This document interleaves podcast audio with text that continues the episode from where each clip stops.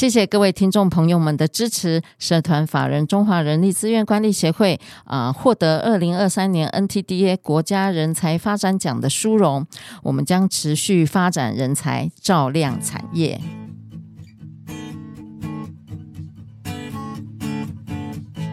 欢迎来到人资常情。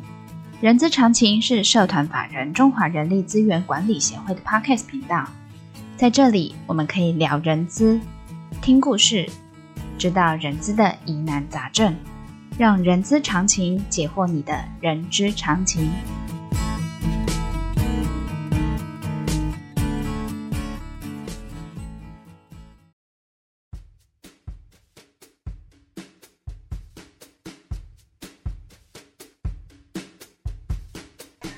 欢迎来到《人资是个屁精辟世界》的节目，我是 J.K. 若琳。这个节目内容包罗万象，我们可以从聊人资的议题、人资的工具、人资的趋势，聊任何你想要知道的人资哦。我们都知道，基本工资在一百一十三年一月一号起，我们调整从二六四零零调整二七四七零哦，时薪是从一百七十六元调整到一百八十三元。我们都知道，那个基本工资的立法目的其实是要保护呃劳工的基本生活，然后维持他们必须的购买力哦。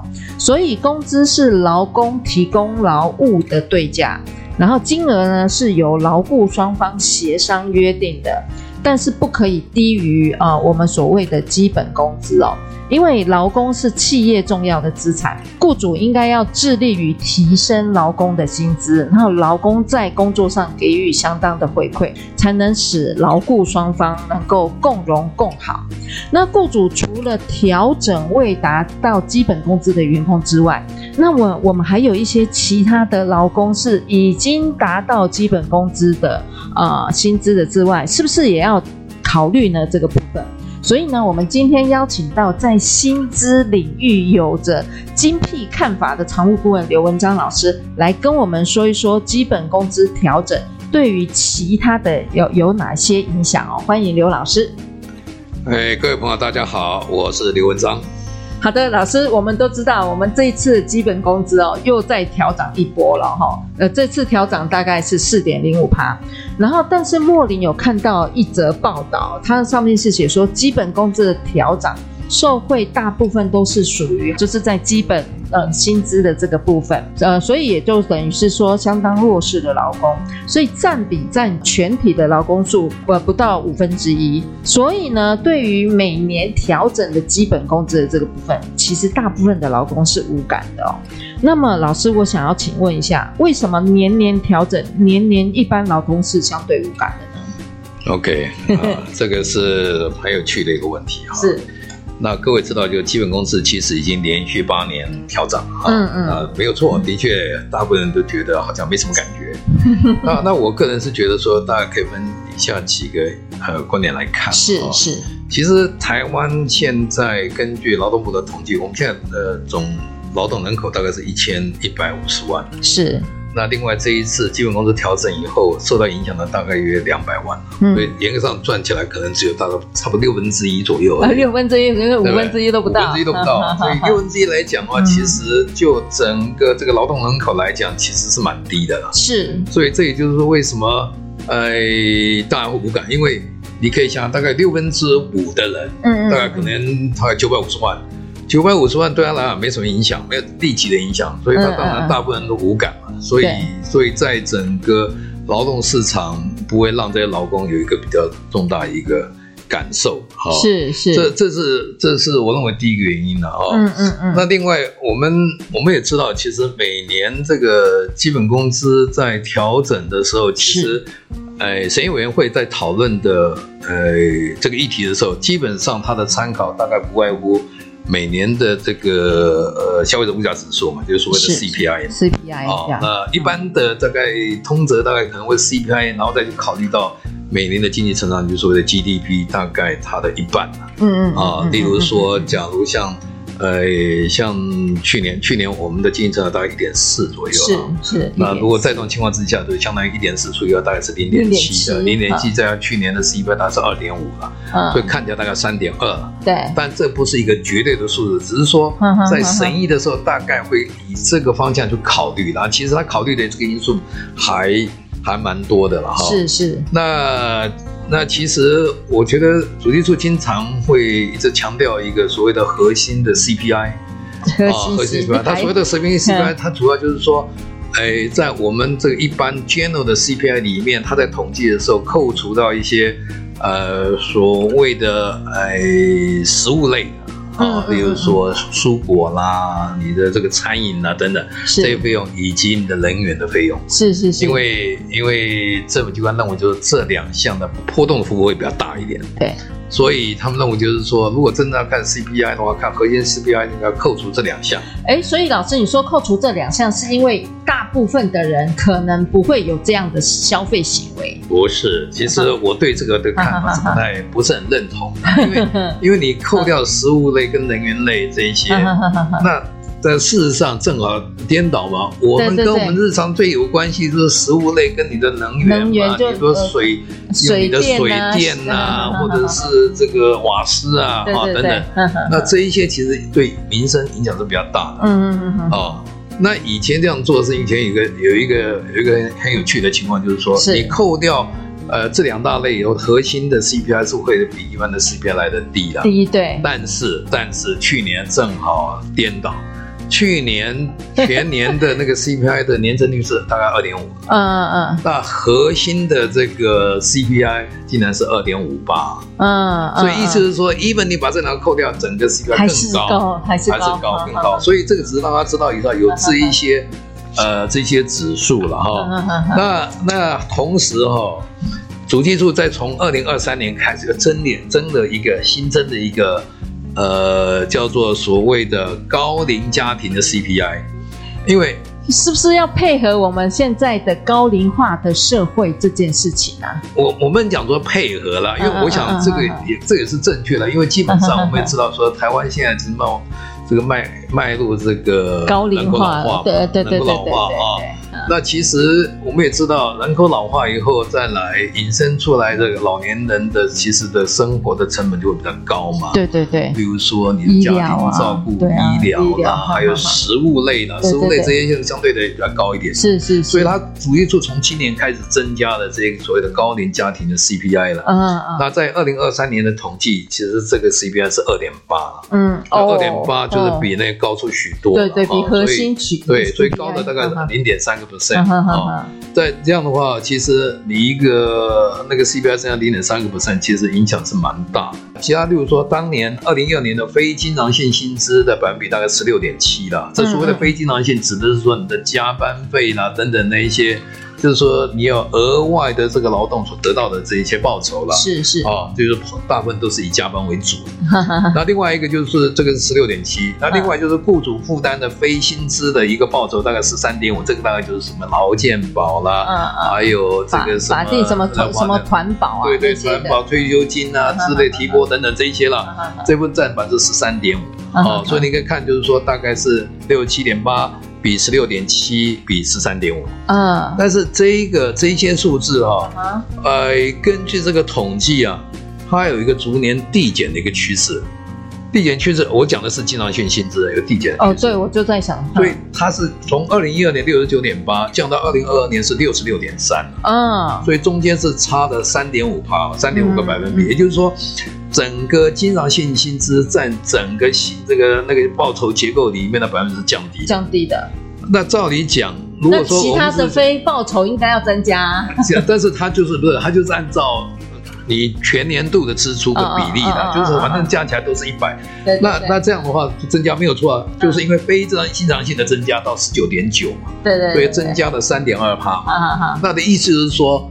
我真的很多的所得比较靠我的加班，加班对对对，老师你，所以所以这里讲看起来这个不是一个很健康的一个是呃一个趋势了啊，是是，是。那至于说雇主负担的非薪资报酬，其实我觉得变化不大了。到二零二二年是在十三点九了，所以如果说十一年来增加百分之十百分之这个零点四，啊，这个变化不是很大，啊，倒是这个经常性和非常性的变化是比较大一点。嗯嗯嗯。那尤其现在我们一直在强调说，我们希望能够缩短我们的工时啦，生活工作与生活平衡啊等等。那这样看起来的话，它变成反而。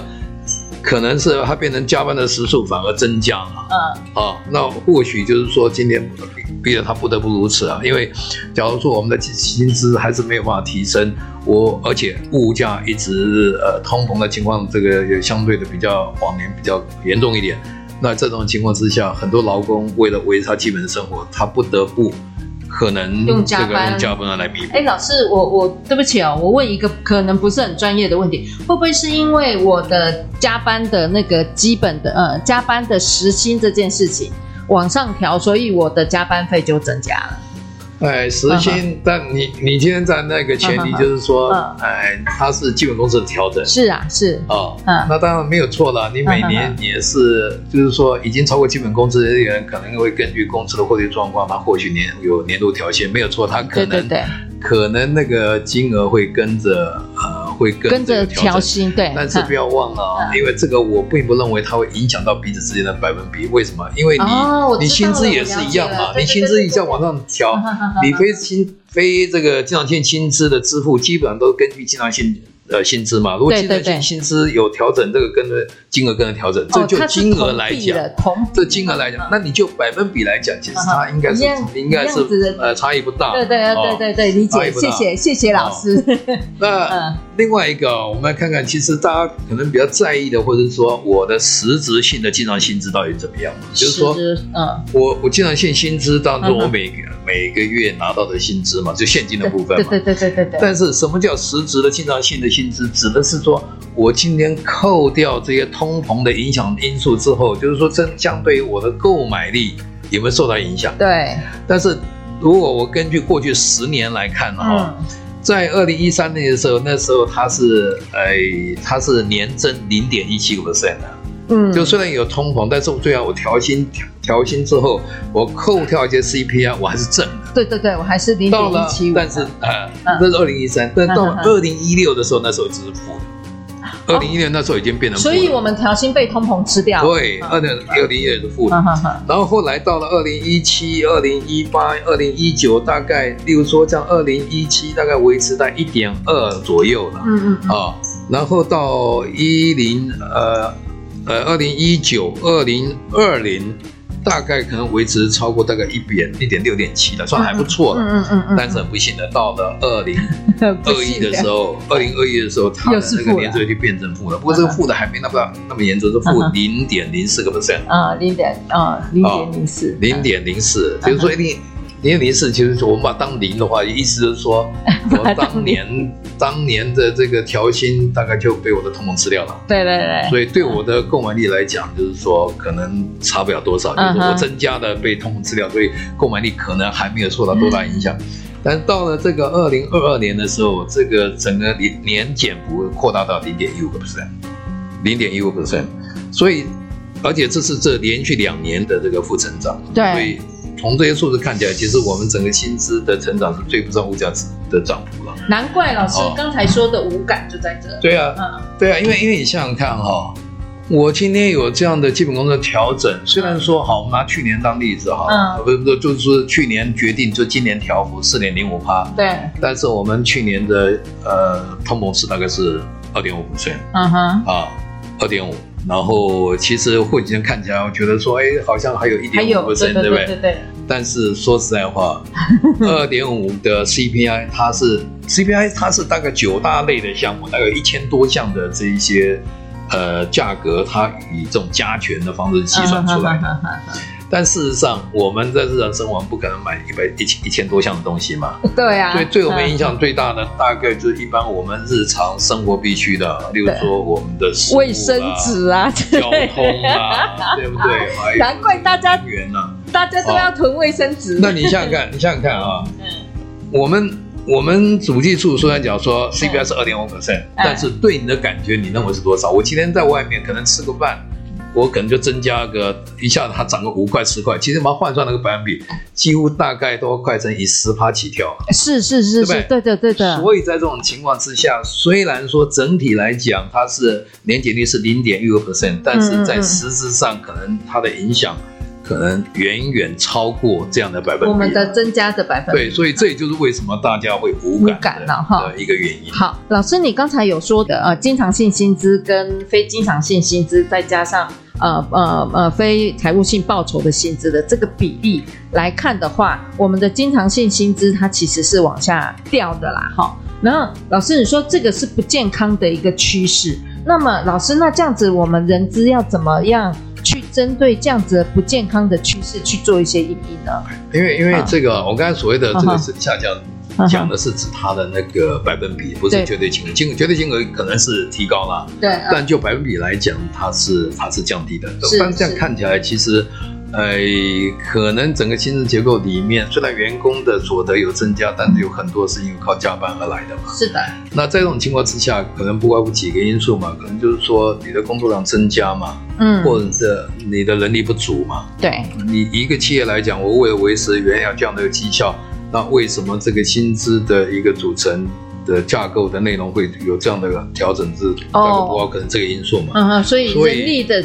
减少或者是工作的增加，呃，增加范畴增加。啊，那我觉得其实这个就是说要回到现在，我们一直在讲 ESG，我觉得呃，在讲到这个 这个 S，或者是甚至于讲到说那个 G 公司治理的部分，那其实我们也知道，现在比较健康的这个企业文化，应该是让员工生活与工作能够平衡。是，哦，那所以当然。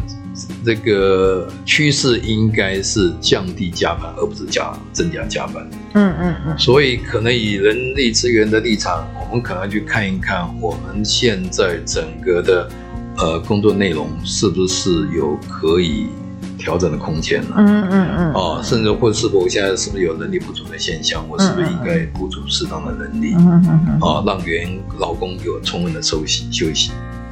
哦，那当然，这个或许跟基本工资比较没有直接关系，但我觉得这是一个我看到现在就是从加班费里头来对对来来从这些统计数字看起来，我我是有这样的一个认知了。嗯哼哼，跟老师你说人力补足，我们现在全台都人才荒，全球都人才荒了，在人力补足的方面，我们人才荒是一回事嘛，那不能讲说我今天外面这个那个人力供给这个不足。但是不能这个当做一个借口嘛？老师，你觉得这是借口？不能够借口。我知道有些公司根本就当这当成是一个借口嘛。有时候他是不是真的找不到人？嗯，未必啊。有些公司他觉得是他利于付出嘛。例如说他给的薪资不高嘛，不高我当然找不到人嘛。嗯，想想看，重赏之下必有勇夫啊。可是老师我。我看过的新闻就是说有，有有有些工作都满十万、十几万都还是找不到人啊。那那个是特例的，那是有一些比较特别的，例如说可能是真的体力负荷非常重，或者是危险性比较高的 啊。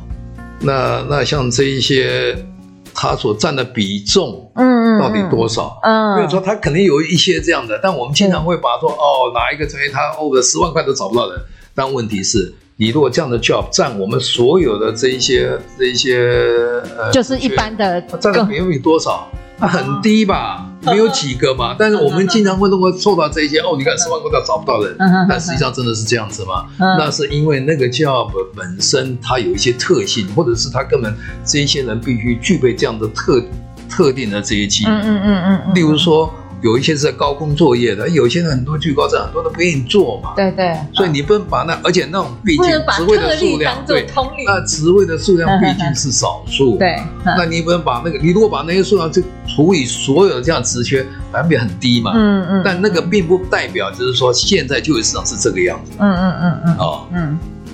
OK，好。那老师，所以呃，就从刚才说不健康，应该呃，应该是说您刚才说的不健康是。用比例来看，不是用绝绝对那个金额来看。然后，那么呃，老师，那我们刚才一直在谈的是基本工资，基本工资。那老师，我们在一百一十二年十二月二十七号有通过有通过了一个叫做最低工资法，嗯的这个这个最低工资法的呃，不管是基本工资还是最低工资，您觉得这个对我们的工资？整个大环境的薪资的这个影响会是什么？Okay. 老师，我们来聊聊最低工资法好了。好啊，好啊，好啊。嗯，呃，最低工资法里面的条文总共有十九条。对，十九条，它里面它大概把它分为六大类。是。哦，六个重点。嗯。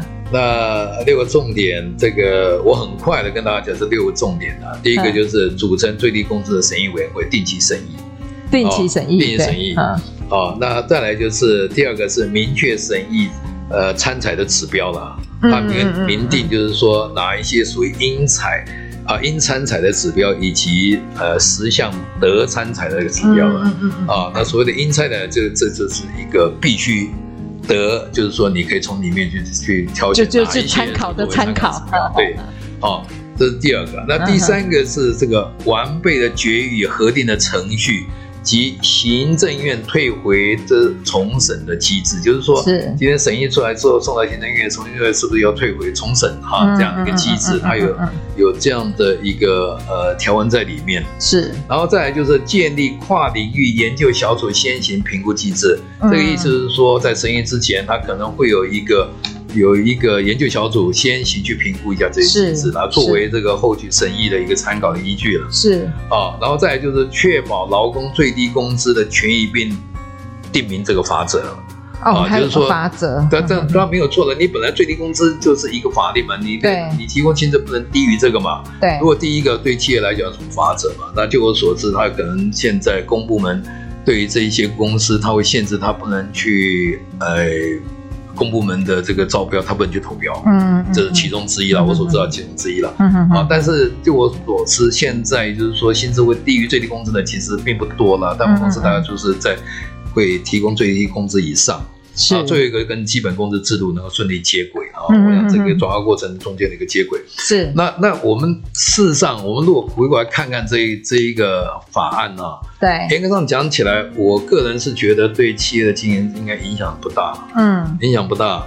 比如说像第一个，他说组成最低工资的审议审议会，然后定期审议。我们现在不也就是这样吗？那那现在是这样子了哈。那当然这审议的时候是，哎，是个劳动部发起，它由。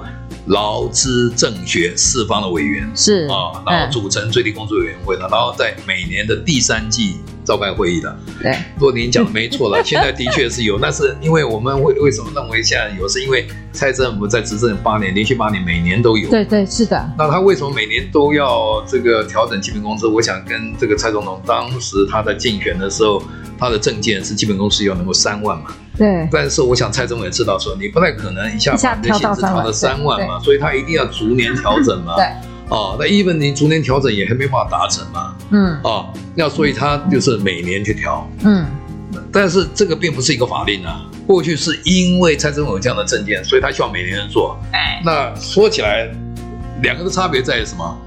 差别在就是说，过去嘛，这个可能会不见得会每年炒 啊，对不对？那有时候想到说，哎，大家那个，哎，劳团可能会觉得说，我们这个太低了，所以给政府压力。这政府就是说，好，召集大家来，大家一年炒一次，啊，那或许会发生，有时候不会发生。哎，那。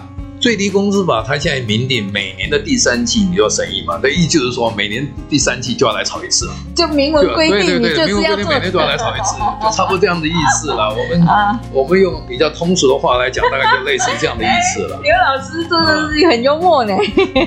那那其实你说对这个企业界有什么多大影响？基本上我是觉得，因为这属于这种程序上的一个一个制定的，就是把这些。呃，最低工资法的审议把它变成是一个法令，就是明规定你你应该要怎么做。嗯，但是它并没有定说你应该要要怎么调，要要怎么调，还是由审议委员会去调嘛？那个你刚才说的那个应参考或对，他就是说他的这个应参考就是嗯呃就是那个 CPI 叫做叫 CPI 嘛。对，那另外得参考通过十项嘛，那十项呃十项其实。呃，项目还蛮多的，其实包括什么这个，呃，生产力的指数啦，或者什么劳工平均薪资的年增率啦，国家的经济发展啦，国民所得及平均的每人所得啦，国内生产毛额啦，啊 等等的啊，其实这些数字其实严格上讲起来，对劳工来讲，我觉得对他们来讲的确都太远一点。嗯嗯嗯嗯。那所以这个真正你这么多的项目，真的要。讨论的时候，我相信，呃，还是跟以前一样的，大家还是会吵成一团的。你再怎么讲，我觉得老总也不会满意的，调的太高，那个企业界大概会反弹。我企业界为什么反弹？我今天不是帮企业界讲话，其实企业界会有这种反弹，我们也可以理解，因为。我们今天讲的不光只是说基本薪资调整，其实它相对的其他的这个引申的成本，嗯，啊，我刚才提到就是说属于这种，呃，这个雇主负担的这非薪资的报酬，大概介于十三点五到十四之间，对，嗯，但是这个是因为呃纯粹就薪资了，其实我们还比较考要别的，比如说。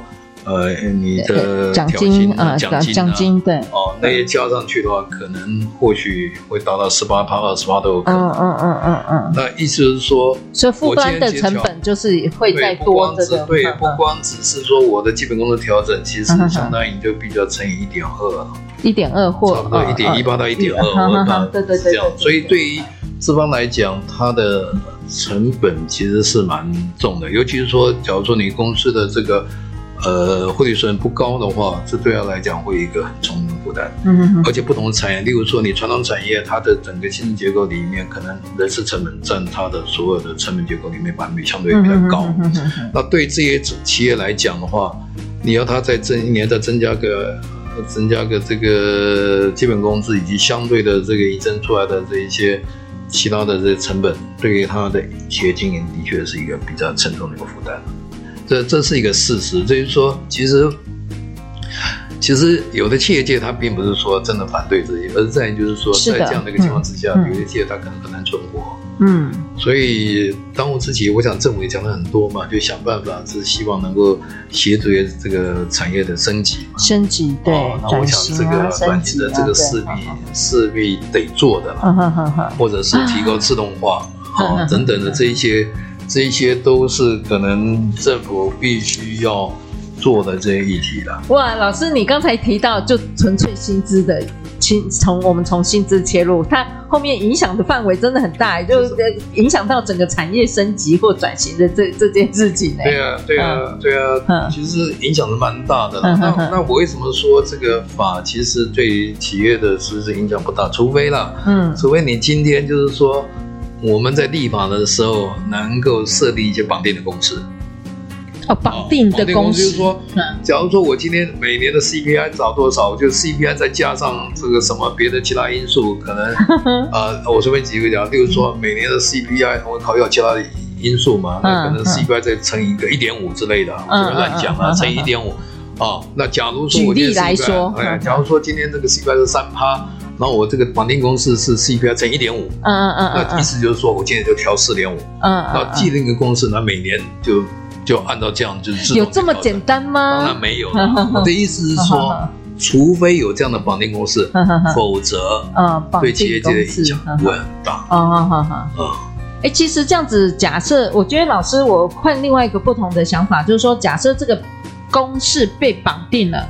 其实，在资方在他们在做预算，或者是他们知道他们成本会增加多少这件事情，其实是很明确的啊，是没有错的。你你今天就纯粹是不是很明确的这种角度来看？但就企业经营来讲，对他来讲是一个沉重的负担啊。是是哦，那或许有一些比较大企业，或者是你这个获利率比较好的公司，可能对他来讲影响。还好，嗯嗯，但是你也知道，我们现在百分之九十以上都是中小企业啊。对对对对对，百分之九十八，老师。啊，中小企业的情况之下，对这些人来讲，我觉得他的经营的压力是很大。嗯，所以这也就是为什么他总这个没有，不是一个很简单的议题的，你也不太可能就是说。我们也知道他在立法的过程，他也比较考虑到这一些了。嗯哼，所以他为什么没有办法设定一个绑定公司？因为这个知识体大。啊，那我觉得这个我们立法委员大，因为基本上也是有考虑到这一些的。是，执政党也好，在野党也好，基本上我想都有考虑到这一些议题了。对。所以你这个法令在定定的时候，也不能把它定得太死。定得太死的话，我觉得这个影响层面非常非常的大。嗯嗯嗯嗯。啊，所以大家可以预期，就是说。往后一本是最低工资法实施之后，往后那个预期每年还是会继续炒。嗯嗯嗯嗯嗯嗯嗯。好，那呃，对于薪资的这个部分，刚才刘老师也呃从呃也提供了一些呃相关历年来的一些数字跟统计啊、哦，然后又再加上刚才有给我们一些人资的一个应应的一个呃方向、哦，那么我们人资呢必须要权衡劳劳资政学这个四方的来应应哦。